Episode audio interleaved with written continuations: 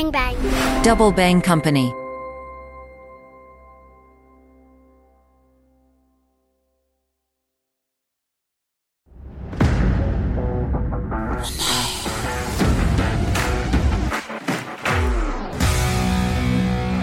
Salut les internautes. Mon œil jette un coup d'œil au devoir de vigilance avec Montasser Zien et Atman Karari, directeur de la CMAIS, la compagnie méditerranéenne d'analyse et d'intelligence stratégique Araba.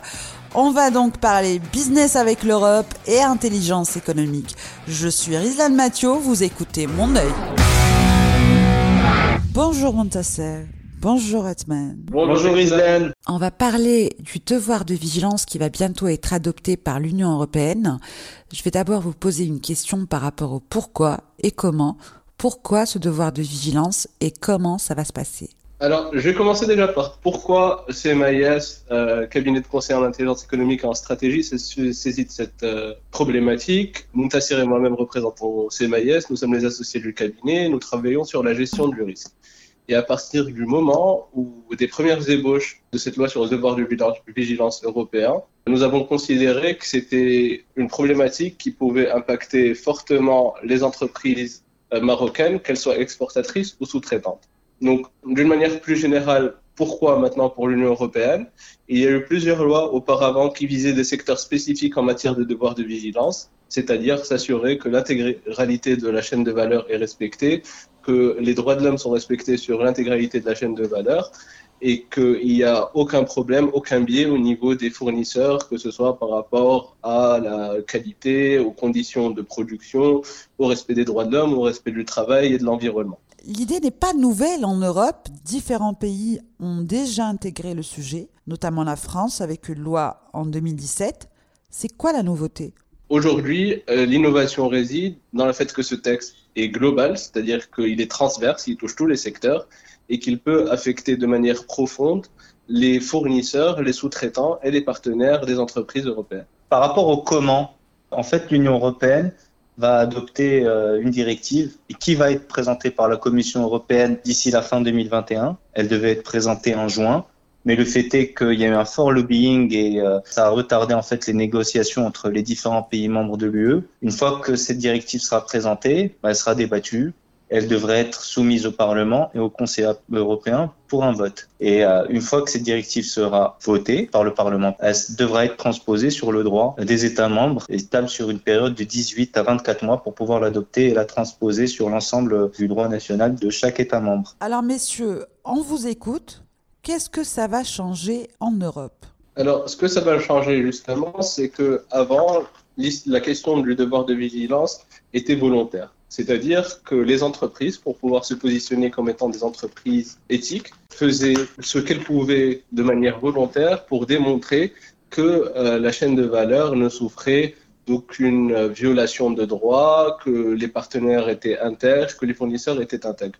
Donc, ce que ça va changer, c'est qu'aujourd'hui, des sanctions peuvent être prévues par les législations nationales dans le cas où une entreprise européenne serait en relation d'affaires avec une entreprise qui ne respecterait pas l'environnement, les droits de l'homme, la bonne gouvernance ou le droit du travail. C'est un changement fondamental en, par deux aspects. Le premier, c'est que cette loi est transverse, comme on l'a dit plus tôt, contrairement aux lois précédentes qui pouvaient toucher, par exemple, le secteur extractif ou des secteurs qui sont euh, sous le feu des projecteurs.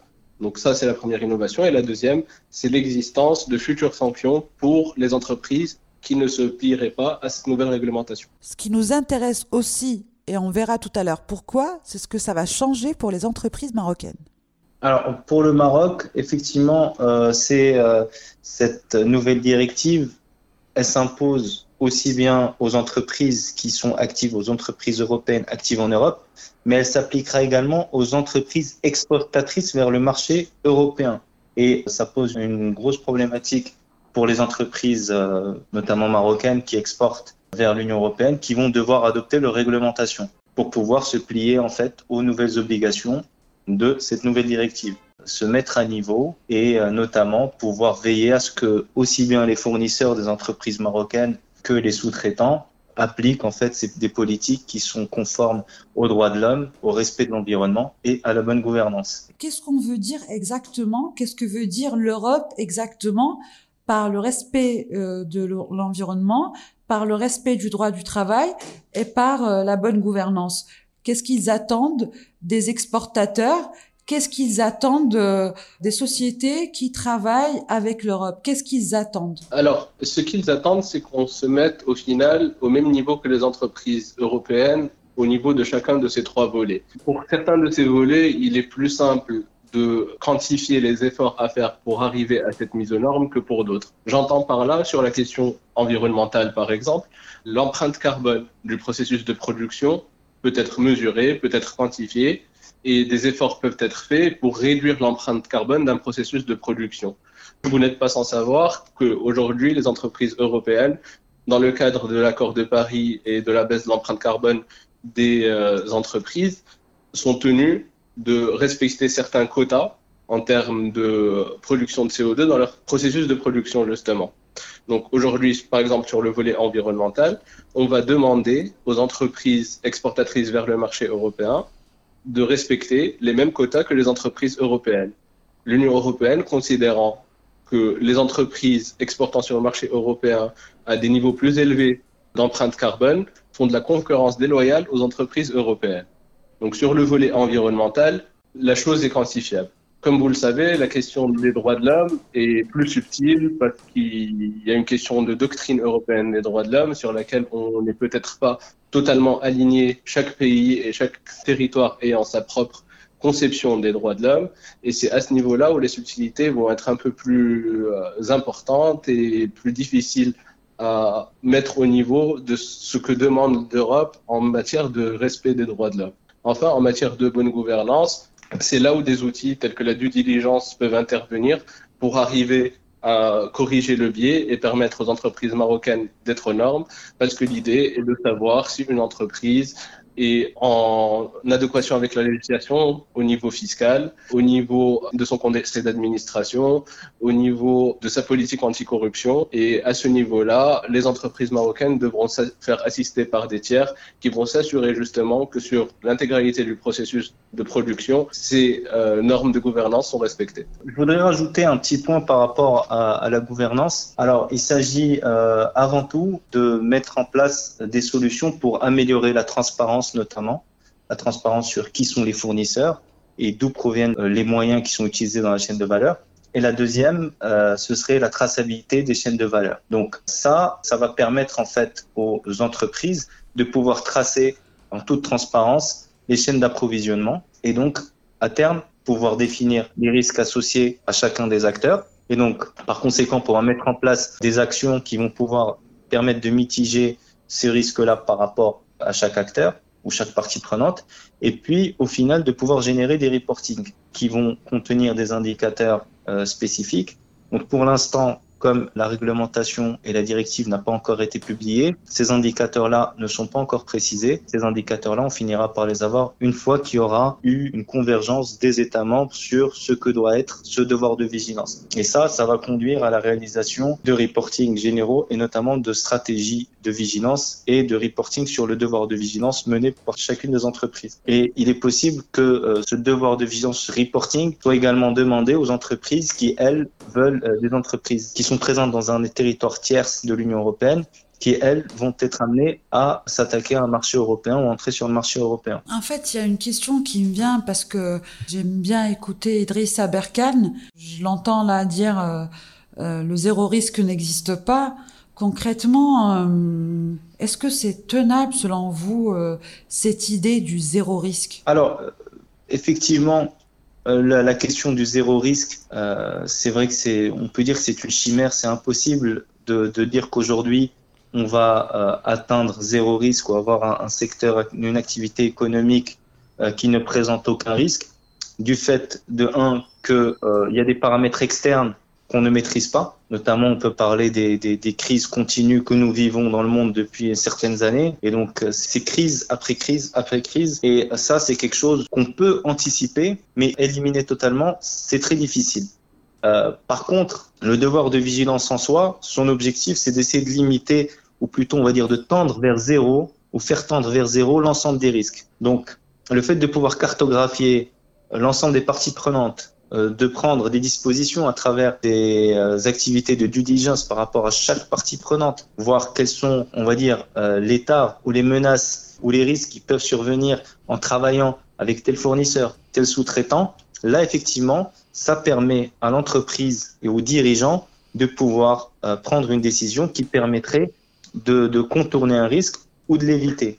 Et ça, c'est très important. Euh, il y a un autre point aussi euh, que j'aimerais évoquer, c'est que euh, il y a un risque également. On a évoqué tout à l'heure la question de, de l'impact de ce devoir de vigilance sur les entreprises marocaines. Ce devoir de vigilance peut représenter un outil de, de guerre économique, notamment pour écarter des fournisseurs qui ne font pas partie de l'Union européenne et euh, qui ne respecteraient pas ce droit de vigilance et euh, ainsi pouvoir avantager les fournisseurs européens. Donc ça, c'est un paramètre extrêmement important dont il faut tenir et qui est un risque effectivement que les entreprises étrangères et notamment les entreprises marocaines devraient prendre compte. Pour euh, ajouter un élément par rapport à cette réflexion, euh, je me référais à la traduction française du terme due diligence. Euh, la due diligence, c'est un devoir de diligence raisonnable. C'est-à-dire qu'on admet par là qu'il n'existe pas de zéro risque. C'est-à-dire que c'est une diligence raisonnable, c'est-à-dire qu'on doit faire le maximum que l'on puisse faire pour mitiger le risque. Le risque zéro n'existe pas, mais l'idée, c'est que l'entreprise démontre sa bonne foi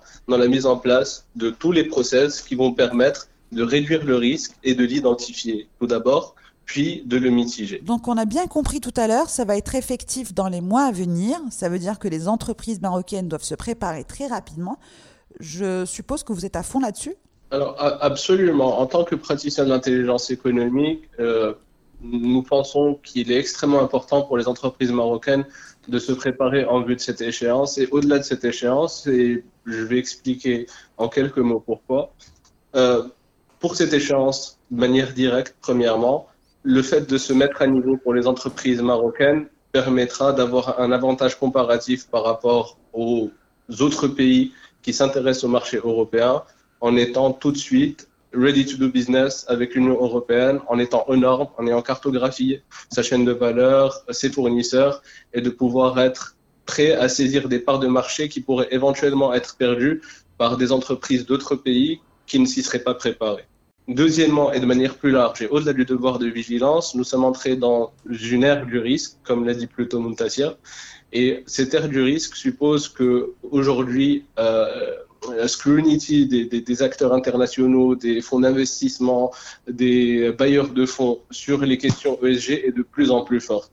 Donc les entreprises marocaines auraient tout à gagner à se préparer à ces échéances en faisant en sorte de se mettre à niveau sur ces trois critères, que ce soit la gouvernance, l'environnement, le respect des droits de l'homme au plus tôt. Moi, je voudrais juste dire un, un dernier mot, c'est qu'aujourd'hui, euh, au niveau aussi bien des acteurs publics que des acteurs privés, euh, il est temps de changer de paradigme, c'est-à-dire qu'il ne faut plus être dans la réactivité, il faut plutôt être dans la proactivité. Et le fait d'anticiper ce devoir de vigilance et d'anticiper l'impact potentiel qu'il peut avoir sur l'activité commerciale et économique d'une entreprise, ça participe à cette proactivité. Il est donc nécessaire aujourd'hui pour les entreprises de commencer à se préparer dans le but de ne pas se voir perdre une part de marché importante dans un marché aussi important qu'est celui de l'Union européenne.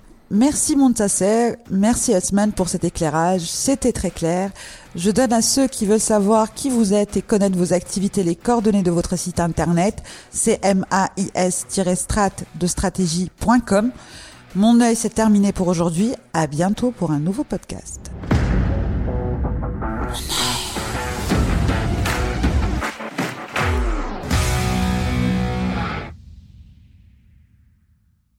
Bang bang. Double Bang Company.